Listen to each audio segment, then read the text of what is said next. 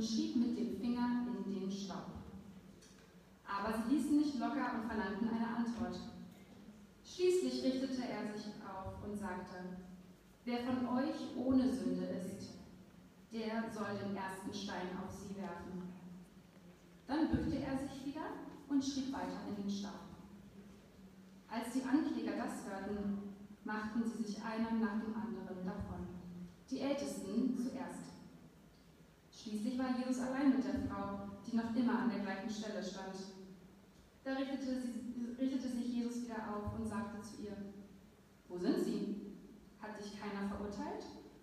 Niemand, Herr, antwortete sie. Dann verurteile ich dich auch nicht, erklärte Jesus. Geh und sündige nicht mehr.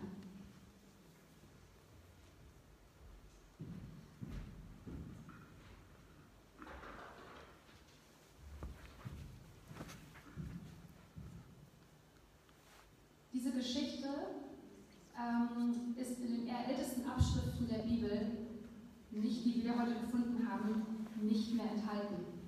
Alle neueren Abschriften, die so einige Jahre später ähm, waren, da taucht sie dann irgendwann wieder auf. Und nachweislich ist kaum ein Buch so exakt überliefert wie das Neue Testament der Bibel. Ähm, und diese ganzen Abschriften, die man gefunden hat, stimmen weitestgehend miteinander überein. Hier und dort fehlt vielleicht mal eine Endung oder ein Wort wurde ausgetauscht, aber also der grobe Inhalt Neuen Testaments mit allen Abschriften, die man gefunden hat, ist ziemlich genau identisch. Wie kann es also sein, dass so ein ganzer Text einfach mal irgendwo fehlt? Und Theologen hier und da diskutieren für und wieder, ob der Text jetzt eigentlich zum ursprünglichen Evangelium dazugehört oder ob er später irgendwann mal erfunden wurde und eingefügt wurde. Die meisten sind sich aber einig, dass dieser Text ins Evangelium gehörte, und zwar ganz ursprünglich. Der Inhalt ist so anstößig und provokativ, dass in der Zeit der frühen Kirche, als das Neue Testament ähm, zusammengestellt wurde, niemand auf die Idee käme, sich so einen Text auszudenken und den da einzufügen. Es ist viel wahrscheinlicher, dass er ursprünglich ist und später aufgrund dessen einfach nicht weiter abgeschrieben wurde. Glücklicherweise wurden aber Abschriften gefunden von dem Text und sodass wir ihn heute lesen können und ähm, enthalten ist. Und warum dieser Text so unmöglich eigentlich ist, wollen wir uns jetzt so ein bisschen anschauen. Stellen wir uns mal den Kontext der Geschichte vor. Dazu müssen wir in Johannes 7 schauen.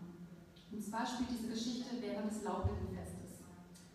Das sagt uns als Nichtjuden, als Nichtjuden erstmal nichts. Laubhüttenfest in Jerusalem. Das Laubhüttenfest schließt sich aber direkt an Yom Kippur an. Und das ist der höchste Festtag der Juden. Das ist der Versöhnungstag, wo gefeiert wird, dass das Volk wieder mit Gott versöhnt ist. Und es gibt im Judentum drei Feste, zu denen man nach Jerusalem gepilgert ist, um dort zu feiern. Und das Laubhüttenfest ist eins davon. Und es dauert acht Tage. Und von diesen Pilgerfesten ist das das volkstümlichste, ausgelassenste und fröhlichste. Zu neutestamentlicher Zeit verdreifachte sich die Einwohnerzahl von Jerusalem zur Zeit dieses Festes. Das heißt, jeder Haushalt in Jerusalem hat etwa drei Leute aufgenommen. Und ihr könnt euch vorstellen, wie voll diese Stadt war. Stellt euch vor, wir haben hier dreieinhalb Millionen Einwohner in Berlin. Hier würden zur Festzeit 10, 11 Millionen Leute in der Stadt haben. Und jeder von euch hätte noch zwei, drei Leute bei sich in der Wohnung. Es war richtig voll in diesen engen Straßen. Das Fest soll an die Zeit der Wüstenwanderung und die gnädige Bewahrung des Volkes durch Gott erinnern. Und während des Festes wohnten die Israeliten äh, in Laubhütten, die aus Palmzweigen gemacht wurden, was halt diesen Schutz Gottes verdeutlichen sollte. Und diese ganze Festfreude, die war überall in der Stadt sichtbar. Unter anderem gab es den Tempelvorhof der Frauen, also es ist nicht der Tempelvorhof der Frauen, weil da nur Frauen hin durften, sondern das war der Ort, wo auch Frauen hin durften, wo also alle Leute waren. Und dort haben sogar die Priester und vornehmen Männer unter Lobgesängen und von Musik begleitet Fackeltänze aufgeführt. Und ja, da war einfach richtig Stimmung, es wurde bis in die Nacht gefeiert. Also es war richtig was los in Jerusalem. Es war Remi Demi, richtig Party. Geschlafen haben die Leute, glaube ich, wenig. Und das eine ganze Woche lang. Und wer die Geschichte von der Hochzeit zu Kana kennt, der weiß, ohne Wein kann man nicht richtig feiern. Und da auch das Laubhüttenfest die Zeit der Weinlese war, ist dieses Fest sicherlich nicht mit wenig Alkohol ausgekommen.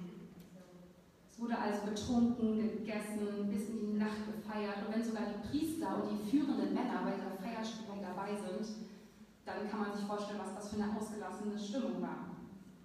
Und unsere Geschichte spielt am letzten Tag des Laubhüttenfests.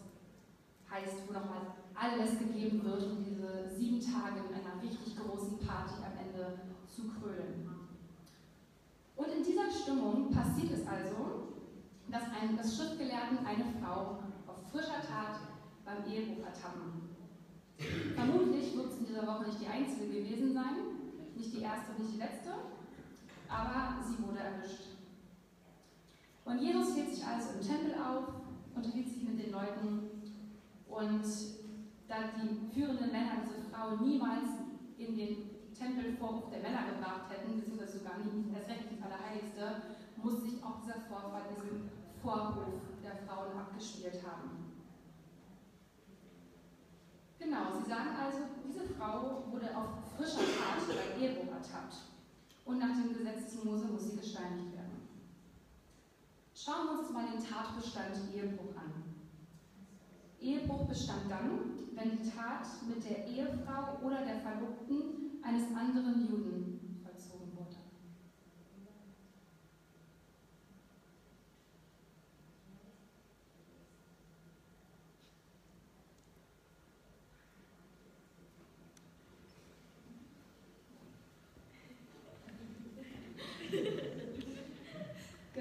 also eine verheiratete oder verlobte Frau. Ähm, Geschlechtsverkehr mit einer ledigen weiblichen Person fiel nicht unter den Begriff Ehebruch. Das wurde eher als Unzucht oder als Hurerei bezeichnet, aber wie gesagt nicht als Ehebruch. Denn wenn ein Mann verheiratet war und mit einer ledigen Frau geschlafen hat, dann wie gesagt war das, er konnte seine eigene Ehe nicht brechen, das war also nicht seine Ehe, die gebrochen ist, sondern es war einfach, genau, Unzucht, Hurerei. Dazu heißt es in 5. Mose 22, in den Versen 22 bis 27, wenn herauskommt, dass ein Mann mit der Frau eines anderen schläft, sollen sowohl der Mann als auch die Frau mit dem Tode bestraft werden. Auf diese Weise sollt ihr das Böse aus Israel beseitigen. Wenn ein Mann in einer Stadt ein verlobtes Mädchen trifft, das noch Jungfrau ist und mit ihr schläft, sollt ihr die beiden vor das Stadttor bringen und zu Tode steinigen. Das Mädchen ist schuldig, weil sie nicht um Hilfe gerufen hat. Der Mann muss sterben, weil er mit einer Frau geschlafen hat, die einem anderen Mann versprochen war. Auf diese Weise sollt ihr das Böse bei euch beseitigen. Hat der Mann das Mädchen jedoch auf dem Feld vergewaltigt, soll nur der Mann mit dem Tode bestraft werden. Der jungen Frau sollte nichts tun, sie hat kein Verbrechen begangen, auf das die Todesstrafe steht. Der Mann hat sie draußen auf dem Feld vergewaltigt und als sie um Hilfe gerufen hat, war niemand da, der ihr hätte helfen können. Nach dem Gesetz ist es also genauso schlimm, mit einer verlobten Frau zu schlafen, wie mit einer verheirateten Frau. Und das liegt daran, dass die Verlobung ein Vertrag ist zwischen dem Vater der Braut und dem Ehemann. Meistens hat die Tochter den Mann vorher nie gesehen. Ähm, bei der Verlobung wird der Braut das in einem Vertrag festgeschrieben. Und mit diesem Vertrag ging die Tochter in den Besitz vom Vater, in den Besitz ihres Mannes über. Also mit diesem Vertrag gehört die Frau jetzt dem Mann. Und die Hochzeit ist dann eigentlich nichts groß anderes mehr, als die Ehe einfach zu vollziehen. Aber dieser Vertrag ist das, was schon bindend ist. Nach jüdischer Tradition wurden Mädchen mit zwölf verlobt und mit 13 verheiratet. Und diese Altersangabe ist so sicher, wie in Deutschland darf man mit sechs Bier trinken und mit 18 ist man volljährig. So wie das bei uns klar ist, war es früher klar, mit 12 ist man verlobt, mit 13 ist man verheiratet. Und wer mit 13 noch nicht verheiratet war, da hat der Vater ganz schön versagt. Da hat man sich gefragt, entweder hat der keinen guten Mann gefunden oder mit dem Mädel stimmt irgendwas nicht. Und wenn also so ein Ehebruch oder sogar eine Vergewaltigung in der Stadt stattgefunden hat, die Häuser waren nicht so dick gebaut wie unsere, man hat alles gehört. Das heißt, wenn da wirklich jemand um Hilfe schreit, dann hätte das irgendjemand mitbekommen und hätte helfen können. Auf dem Feld ist es anderes, deswegen gilt dort in Salbe für den Angeklagten.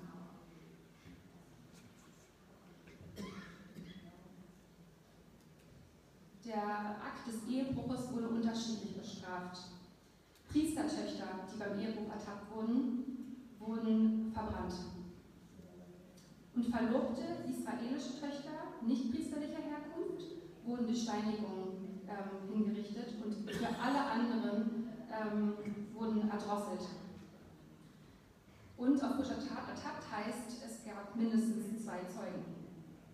Damals war es nicht mal unüblich, dass die Gesetzeslehrer gerade zu solchen Feierlichkeiten oder wenn sie eine Frau des Ehebruchs verdächtigt haben, ihr extra Fallen gestellt haben, um sie auf frischer Tat zu ertappen. Genau zusammengefasst, also ganz Jerusalem ist in Feierlaune, es wird getrunken, geschlemmt, getanzt. Frau hat mit einem anderen Mann geschlafen, vermutlich freiwillig, weil sonst hätte sie wahrscheinlich um Hilfe geschrien. Wenn in unserer Geschichte die Frau gesteinigt werden soll, dann handelt es sich um eine verlobte jüdische Frau. Wenn sie verlobt, aber noch nicht verheiratet war, heißt das, sie war zwischen 12 und 13 Jahre alt. Eine Zwölfjährige, die ihren Verlobten vermutlich noch nie in dem Leben gesehen hat.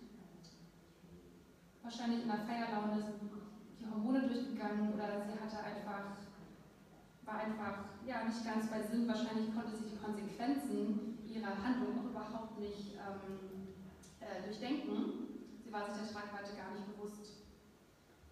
Durch unsere eigene kulturelle Brille stellen wir uns unter dieser Ehebrecherin, von der wir lesen, also zumindest ich mache das so, ich habe mir immer so eine Frau Mitte 30 vorgestellt, unglücklich in ihrer Ehe, und dann hat sie halt einen anderen gefunden, ein bisschen was getrunken und blöd gelaufen.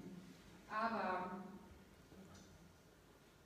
wenn diese Frau nicht erdrosselt werden sollte oder verbrannt, sondern gesteinigt, dann heißt es, dass hier ein junges Mädchen vor Jesus steht. Die Gesetzeslehrer kennen trotz allem kein Erbarmen.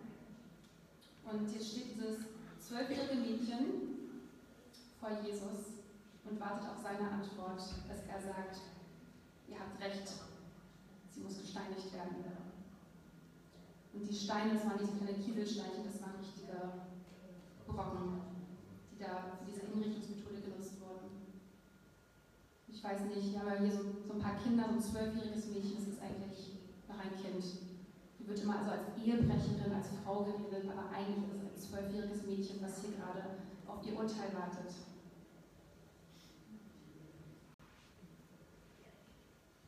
Und jetzt es kommt die, eine, eine sehr wichtige Frage. Wenn sie auf frischer Tat ertappt wurde und nach dem Gesetz beide dafür hingerichtet werden müssen, wo ist der Kerl?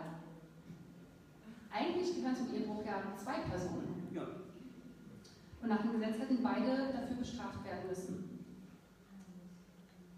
Das heißt, ähm, der muss irgendwo gewesen sein. Er hätte vor Stadttor mit ihr gebracht werden müssen und mit ihr gesteinigt werden müssen.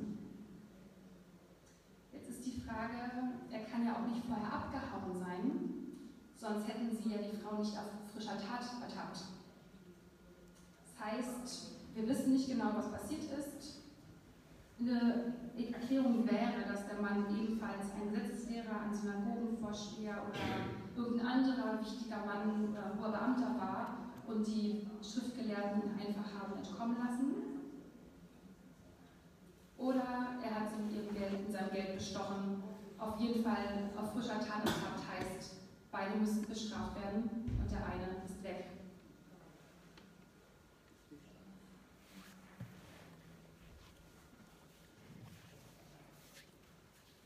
Jesu Antwort ist eigentlich ziemlich banal.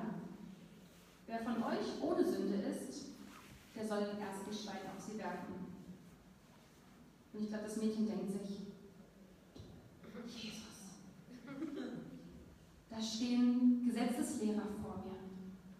Die kennen die Bibel, das Gesetz in- und auswendig. Die wissen, was sie nicht tun dürfen, als ob jetzt hier irgendeiner zugeben würde, dass er auch Schuld hat die muss doch klar sein, dass die anderen sowieso, wenn sie Schuld haben, viel, viel weniger gemacht haben als ich. Wie kannst du denn sagen, dass wer ohne Schuld ist, den Stein auf mir werfen? Ich weiß genau, der, der und der ist doch jetzt der Erste, der so einen Brocken auf mich wirft. Hättest du nicht irgendwas anderes sagen können? Und während diese Gedanken, ich stelle mir das richtig vor, diese Gedanken durch den Kopf des Mädchens rennen, Jesus sagt das und setzt er sich hin und schreibt mit seinem Finger auf die Erde. Ich glaube, ich würde mir richtig blöd vorkommen. Es gibt Panik, Angst, Verwirrung. Und dann sitzt Jesus da und schreibt in den Sand. Frage aller Fragen. Was schreibt er? Die Antwort ist keine Ahnung, weil es nirgendwo steht. Wir wissen nicht, was er da in den Sand. Ähm, allerdings muss es ja was Wichtiges gewesen sein, weil sonst hätte Johannes das in seinem Evangelium nicht aufgeschrieben. Er hätte vielleicht geschrieben, Jesus setzt sich wieder hin, Jesus langweilte sich, Jesus wartete. Aber er schrieb in den Sand. Es scheint irgendwie wichtig zu sein. Man vermutet, dass das mit einer Prophezeiung aus Jeremia 17, Vers 13 zu tun hat, in der steht, Herr, du bist die Hoffnung Israels. Wer sich von dir löst, wird scheitern. Und wer von dir abfällt, dessen Name wird wie in den Staub geschrieben und schnell vergehen. Man könnte also vielleicht denken, er schrieb so die Namen oder die Schuld der Leute, die herumstanden in den Sand, dass sie sie lesen konnten und gemerkt haben, dass sie nicht ohne Schuld sind. Aber wie gesagt, es ist nur eine Vermutung.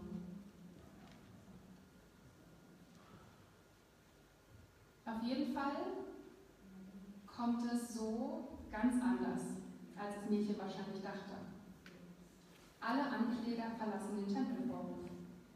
Die Ältesten sogar zuerst, bis Jesus mit der Frau allein ist. Und Jesu Frage ist dann, finde ich, schon ein bisschen zynisch.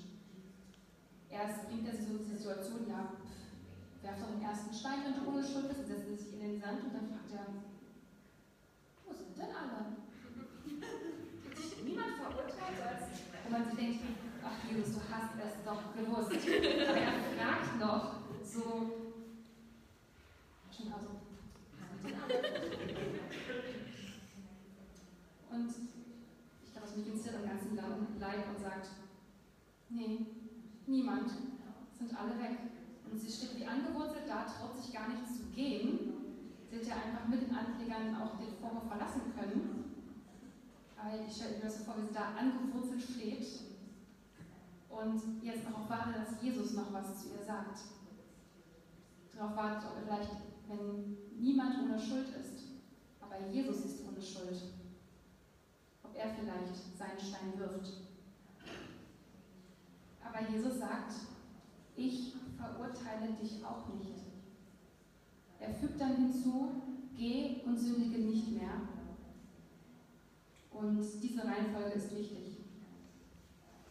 Das Wort, was hier für verurteilt steht, bedeutet jemanden verdammen, ein Urteil fällen und zu einer Strafe verurteilen, die zeitlich, also weltlich oder ewig sein kann. Das heißt, er verurteilt sie nicht zu einer Strafe hier auf Erden und auch in keine ewige Strafe. Es ist ganz offensichtlich, dass die Frau ja schuldig ist. Sie wurde ja auf frischer Tat ertappt. Und trotzdem, obwohl sie diese, diese Schuld diese Sünde bewusst getan hat, erfährt sie von Jesus Barmherzigkeit. Er sagt zuerst, ich verurteile dich nicht. Und erst danach sagt er, geh und sündige nicht mehr. Er stellt für seine Barmherzigkeit keine Bedingung. Er sagt nicht, entschuldige dich versprich mir, dass du es nie wieder tust. Und dann vergebe ich dir. Wir lesen noch nicht mal davon, dass die Frau zu Jesus sagt, Herr, es tut mir leid, ich habe gesündigt. Sondern sie steht einfach da und sagt die ganze Zeit nichts. Und Jesus sagt, ich verurteile dich nicht. Er spricht sie ganz einfach frei. In manchen Übersetzungen heißt es, dass Jesus sagt, und tu diese Sünde nie wieder. Was wahrscheinlich ein bisschen auch einfacher umzusetzen ist als geh und sündige nicht mehr weil immer wieder werden wir in die Sünde zurückfallen. Aber er sagt ihr ganz klar, tu das nie wieder. Er bezeichnet also ihre Tat schon ganz klar als Sünde. Er sagt ja, sündige nicht mehr. Trotzdem ist er 100% barmherzig. Und das ist es, was diesen Text so provokativ und anstößig macht. Schon in der frühen Kirche, als diese ganze Bußkultur und Heiligungskultur sich entwickelt hat, ist so ein Text, wo sich auch nicht mal jemand entschuldigen muss für seine Untat. Das ist die reine Provokation. Wir sprechen ja Sünde schon dann ganz gerne mal an und zeigen auf den und den den, der irgendwas Schlechtes macht. Und wir strengen uns ja sehr, sehr an, ein guter Christ zu sein. Und dann ist doch echt so ein Schlag ins Gesicht, wenn wir uns so viel Mühe geben, und so ein anderer bekommt einfach mal so Vergebung. Jesus macht hier aber ganz klar, dass das Evangelium über dem Gesetz steht. Das heißt erst, ich verurteile dich nicht und danach sündige nicht. Ich möchte drei ganz kurze Punkte hier deutlich machen. Die Gesetzeslehrer messen mit zweierlei Maß. Zwei Menschen hätten verurteilt werden müssen, vor Gericht kommt aber nur einer. Eigentlich ist es so bei so einer Tat, entweder trifft diese Strafe beide oder keinen. Und ich entdecke auch, wir messen ganz gerne mit zweierlei Maß. Manche Sachen sind für uns okay, aber andere sollen es bitte nicht machen. Manche Sünden sind auch okay geworden, müssen ja mit Zeitgeist gehen. Manche Sachen kann man nicht mehr so durchsetzen. Aber es gibt so ein paar Sachen, da sind wir richtig stolz drauf, wenn wir richtig konsequent sind. Hier haben wir mal nicht nachgegeben. Endlich haben wir hier mal eine unserer Richtlinien durchgesetzt. Hier und da, da sind wir schwach geworden. Aber hier, bei dem, boah, da haben wir echt mal unsere Linie gezeigt, gezeigt, dass wir so voll noch, ja, richtig an unsere Bibel glauben. Und das ist wichtig. Und bei den anderen Sachen, da wird ein bisschen nachlässig, weil pff, kann das auch eigentlich durchhalten. Aber so funktioniert Barmherzigkeit leider nicht. Wir können in der Gemeinde gerne ganz gesetzlich leben und alles Schlechte verurteilen. Wir können dann auch ganz klar sagen, jetzt musst du erstmal alles wieder bereinigen, bevor du wieder zum Gottesdienst kommen kannst. Und wenn du alles geklärt hast und dich wieder so ein bisschen gefangen hast in deinem Verhalten, können wir nochmal reden. Wir können auch sagen, alles ist okay, wir sind alle, sind alle schuldig, äh, jeder kann tun, was er möchte. Aber auch das ist nicht mit Barmherzigkeit gemeint. Wenn wir Barmherzigkeit walten lassen wollen in unseren Gemeinden, dann heißt es voll und ganz mit allem, was dazugehört. Schuld darf angesprochen werden und muss als solche benannt werden aber sie muss vergeben werden und darf nicht verurteilt werden. Und das Maß, was wir an uns selber, was wir an andere anlegen, das muss für alle Menschen gleich gelten, auch für uns selbst. Der zweite Punkt ist, dass Jesus hier eine biblisch nachweisbare Schuld vergibt. In den Gesetzeslehrern kommt das gerade recht. Endlich können sie Jesus in eine Falle locken. Entweder er handelt nach dem Gesetz, dann ist sein ganzes Reden über Liebe und Barmherzigkeit nur so Rauch gewesen, also eigentlich überhaupt nicht ernst zu nehmen. Oder er spricht sie frei und dann ist eindeutig klar, dass er nicht von Gott kommen kann, weil er sich gegen das Gesetz wendet. Ihr Sündenfall steht ganz klar in der Bibel und trotzdem wendet Jesus bei ihr das Gesetz nicht an. Wir fühlen uns auch ganz gerne im Recht, wenn wir uns, wenn wir zu einer Schuld, die wir beim anderen sehen, sogar die richtige Bibelstelle wissen. Ich weiß, was du getan hast und in Römer sowieso, Vers sowieso steht, dass das schlecht ist.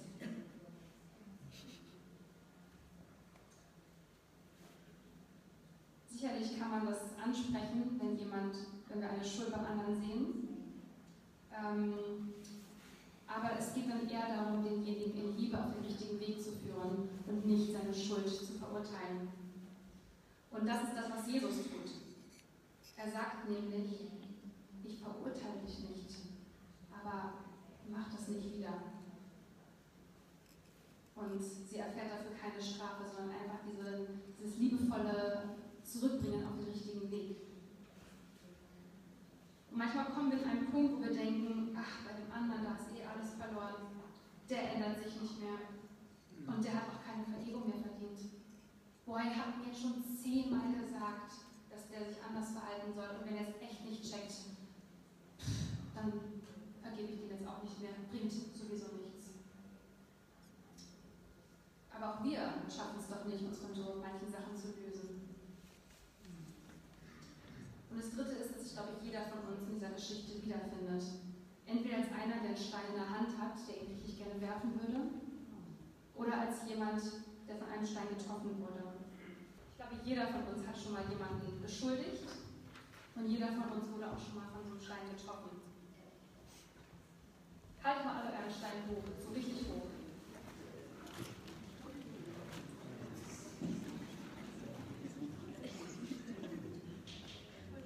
Gern erheben wir unseren Stein gegen andere, von unserer eigenen Schuld. Und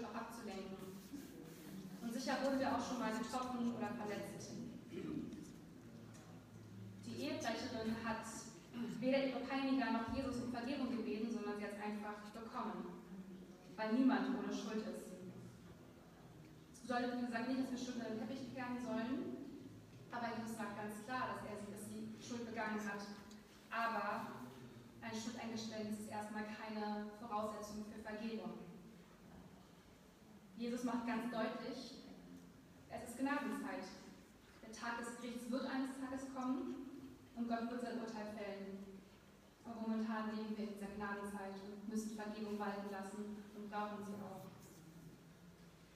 Wird euer Arm so schwer? Oh, manche haben es schon runtergenommen. Ist zu schwer geworden, ne? Wer hält es noch durch? Ja, Wir sollten nicht unbedingt darauf warten, dass sich Menschen, die uns Böses getan haben, bei uns entschuldigen, bis, bis, damit wir diesen Groll loslassen können. Manche haben es noch nicht mehr bemerkt, dass sie uns verletzt haben. Anderen ist es vielleicht auch schlicht und einfach egal.